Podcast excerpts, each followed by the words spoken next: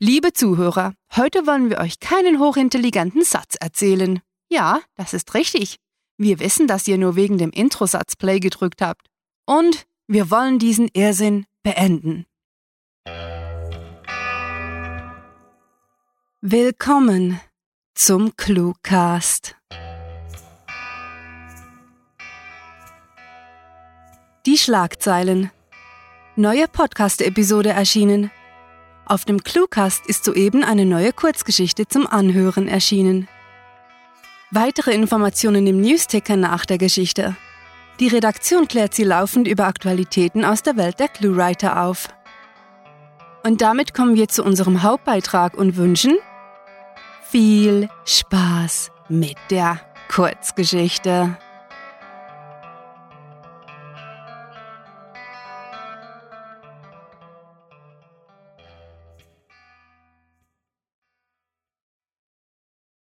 Das kleine ABC Ernest sah sich in dem weiß gestrichenen Raum um, der schon für viele Jahre sein Labor gewesen war.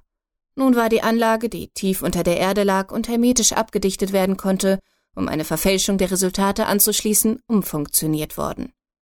Die Tische und Geräte waren an die Wände geschoben worden, wo sie am wenigsten im Weg standen, und Ernest hätte sowieso nicht mehr forschen können, weil die Stromversorgung zusammengebrochen war und bloß noch das Notstromsystem funktionierte, das von den Solarpanels gespeist wurde.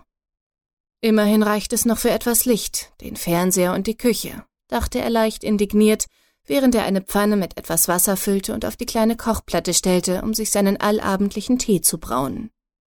Dieses und andere Rituale waren es, welche die kleine, kaum erkennbare Trennlinie zwischen Ordnung und Chaos, zwischen Struktur und absoluter Anarchie bildete, sinnierte er, während er geistesabwesend in dem Schränkchen nach dem Glas suchte, in dem er seinen Tee aufbewahrte.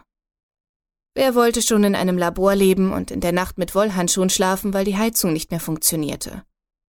Er fischte aus dem großen Glas, das in dem Schränkchen stand, einen Teebeutel und murmelte, ja, die kleinen Sorgen des Lebens. Es war vor etwas mehr als drei Monaten gewesen, als das Unglück seinen Lauf genommen hatte.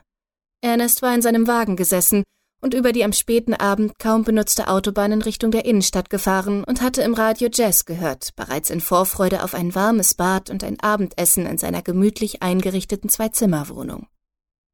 Plötzlich hatte er das rote Glimm am Horizont vor sich erkennen können und fragte sich, was geschehen sein mochte. Es war bereits dunkel und viel zu spät für irgendeine Form von Abendrot. Erst hatte er an einen Großbrand in einem Fabrikgebäude gedacht, doch dafür war das Leuchten, obwohl sehr weit entfernt, viel zu hell gewesen. Und es wurde rasch immer heller, bis es schließlich alles in ein schauriges, rötliches Zweilicht getaucht hatte. Er war mit dem Wagen rechts herangefahren, um das verwirrende Schauspiel genau beobachten zu können, als unvermittelt alle Straßenlaternen erloschen. Als er nach einem verwirrten Blick zu den noch leicht nachglimmenden Laternen wieder in die Richtung der Stadt geblickt hatte, war ihm klar geworden, dass überall der Strom ausgefallen sein musste. Sobald erste grelle Blitze durch die rot schimmernden Wolken zuckten, hatte Ernest mit einem Mal begriffen, was geschehen war. Er war sofort in seinen Wagen gestiegen, hatte gewendet und war auf der Autobahn wieder in die Wüste hinausgerast, schneller als er je in seinem Leben gefahren war, denn er hatte genau gewusst, dass alles vorüber gewesen wäre, wenn ihn die Welle erfasst hätte. Er war dem Verderben bloß knapp entkommen, war vielleicht eine halbe Minute vor der Welle beim Labor angelangt und hatte noch gerade genug Zeit gehabt, seine Kollegen zu warnen. So tief unter der Erde, wie die elf Überlebenden nun waren, hätte ihnen wohl nicht einmal ein Asteroideneinschlag etwas anhaben können. Er musste bei dem Gedanken schwach lächeln, denn ein Asteroideneinschlag wäre mit großer Wahrscheinlichkeit weniger schlimm gewesen als die Ereignisse, die zu seiner jetzigen Situation geführt hatten. Ernest sah sich in dem Raum um, der ihrer kleinen Enklave als Wohnzimmer diente. Im Fernseher liefen die Nachrichten, so wie bereits seit Monaten, und sie sind seit jenem verhängnisvollen Tag noch nie besser geworden. Seufzend streckte er sich, ging zu der Pfanne, in welcher das Wasser nun vor sich hinköchelte, schaltete die Kochplatte ab und warf den Teebeutel hinein. Als er gedankenverloren in das Wasser starrte, das sich langsam braun färbte, konnte er hinter sich Schritte hören, also wandte er sich um. Maura trat in den Raum, genau wie er in praktische Kleider gehüllt, nur dass sie einen Labormantel übergezogen hatte. Offenbar fror sie genauso wie alle anderen. Wie jeden Tag setzte sich die Biochemikerin zusammen mit ihm hin, um vor dem Zubettgehen eine Tasse Tee zu trinken. Der Ablauf war bereits derart zur Routine geworden, dass die beiden zuerst kein Wort austauschten. Ernest goss den Tee ein und reichte seiner Kollegin eine Tasse, während er sich neben ihr auf die am Boden ausgebreiteten Kissen setzte. Schließlich fragte sie in die Stille, was macht ein Kernphysiker, um die tödliche Langeweile zu überwinden? Er blickte auf und entgegnete schließlich nach einigen tiefen Atemzügen Nachdenken. Zuerst habe ich gegrübelt, was wir getan haben. Dann stellte ich mir die Frage, ob es einen Weg gibt, auf dem wir nach Australien gelangen können. Und nun, seit ich begriffen habe, dass wir wohl so rasch nicht von hier wegkommen, überlege ich, was wir gegen die Auswirkungen tun können und wie viele Monate oder Jahre der autonome Bunker noch funktionieren wird. Maura schwieg einige Zeit, sie schien darüber nachzudenken, was sie antworten sollte, bevor sie das Schweigen brach. Getan haben wir es nicht, wir haben es geschaffen. Und auch wenn das fatalistisch klingen mag, ich glaube kaum, dass es daraus einen Ausweg gibt. Er nickte langsam. Wahrscheinlich hast du recht, doch es ist besser, als den ganzen Tag nichts zu tun. Ich habe einen Stift, ein Whiteboard und einen unendlichen Vorrat an Schwarztee. Okay, ich bin dabei, entgegnete sie ohne groß nachzudenken, trank aus und erhob sich. Finden wir heraus, wie wir das Armageddon rückgängig machen können. Ernest erhob sich ebenfalls, während sie zu der Tafel traten und zog seine Wollhandschuhe an. Auch wenn ihre Chancen klein, wenn nicht gleich gar null waren, dies war besser als herumzusitzen und nichts zu tun. Ernest griff nach dem Stift, und als er wegen der Kälte etwas ungelenkig die drei Buchstaben oben auf die Tafel kritzelte, welche Kinder in der Schule zuerst lernten, die drei Buchstaben, die letztendlich gemeinsam das Ende der halben Welt bedeutet hatten, dachte er wieder an Australien. Das war das kleine ABC, geschrieben von Sarah. Für euch gelesen hat Marlene Rauch. Diese Kurzgeschichte spielte im vorgegebenen Setting Labor und beinhaltete die Clues Wollhandschuhe, Langeweile, Autobahn, Teebeutel und Straßenlaterne.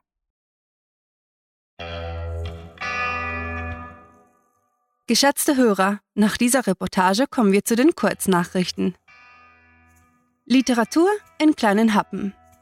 Wie Insiderquellen berichten, bietet die Seite cluewriting.de ihren Lesern und Hörern nicht nur das volle Archiv des Cluecasts, sondern auch über 300 Kurzgeschichten zum Lesen. Nebst Interviews mit Literaturpersönlichkeiten sollen dort auch freilaufende Gastautoren gesichtet worden sein. Zudem wird gemunkelt, dass die Autorinnen ihre Leser aktiv dazu einladen, Vorgaben für ihre Stories beizusteuern. Die Cluewriter waren leider nicht zu einer Stellungnahme zu erreichen, ließen jedoch durch ihren Pressesprecher verlauten, dass sie insbesondere erfreut sind, wenn ihre Leser ihnen Feedback und Bewertungen hinterlassen. Literaturwettbewerb im Endspurt. Der Literaturwettbewerb, welcher vom Medienhaus ClueWriting ausgeschrieben wurde, befindet sich im Endspurt. Noch bis zum 31. August können begeisterte Schreiberlinge jeden Hintergrundes ihre Beiträge mit dem Titel Kurz einreichen. Die Einsendungen werden im Anschluss von einer Expertenjury der Promi-Autorinnen Rahel und Sarah bewertet werden. Eilmeldung. Sprecher für Podcast unentbehrlich. Eine vom Cluecast-Institut für akustische Forschung kurz CCIAF in Auftrag gegebene Studie belegt, dass Sprecher für einen Podcast unentbehrlich sind. Auf einschlägigen Portalen wie hörtalk.de treffen sich die Angehörigen dieser auf Akustik spezialisierten Subkultur. Darunter sind auch bekannte Namen zu finden, die unter anderem an der Entstehung des weltberühmten Cluecasts beteiligt waren. Besucht diese Helden des Cluecasts auch auf ihren Seiten und vergesst nicht, dem Echo ihrer Stimmen zu folgen. Social Media fördert Kontakt mit Lesern und Hörern. Neueste Untersuchungen der angesehensten Hochschule unseres Landes haben ergeben, dass Social Media für Literaturprojekte das lebenswichtige Vitamin B enthalten. Sie steigern den Kontakt mit Lesern und Hörern, verschaffen Möglichkeiten zum sozialen Austausch und werden auch für Feedback und unsinnige E-Cards genutzt.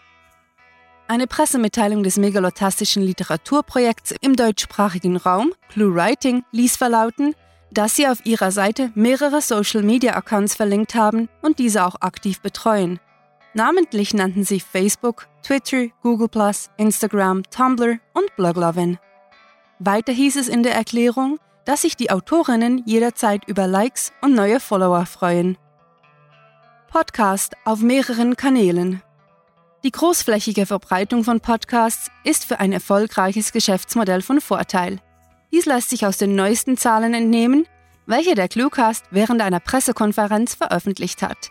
Laut Angaben der Firma seien sie auf YouTube, iTunes, Stitcher und TuneIn sowie unzähligen Podcast-Verzeichnissen anzutreffen und werden dieses Modell weiter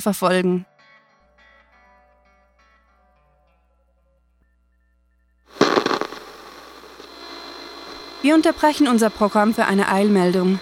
Soeben wurde bekannt gegeben, dass ClueWriting die Weltherrschaft übernommen hat noch erreichen uns spärliche Informationen und die neue Weltregierung war für eine Stellungnahme nicht zu erreichen. Wir raten Ihnen drinnen zu bleiben, die Fenster zu schließen und weiterhin den Cluecast zu hören. Natürlich werden wir Sie auf diesem Kanal weiter auf dem Lauf.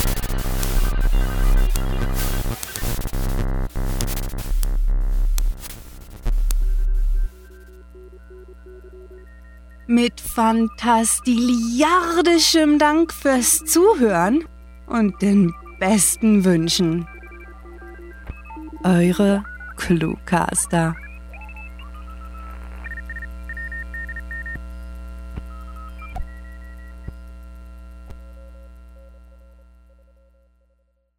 Straßenlaternen sind keine Spielsachen. Nein, wirklich nicht.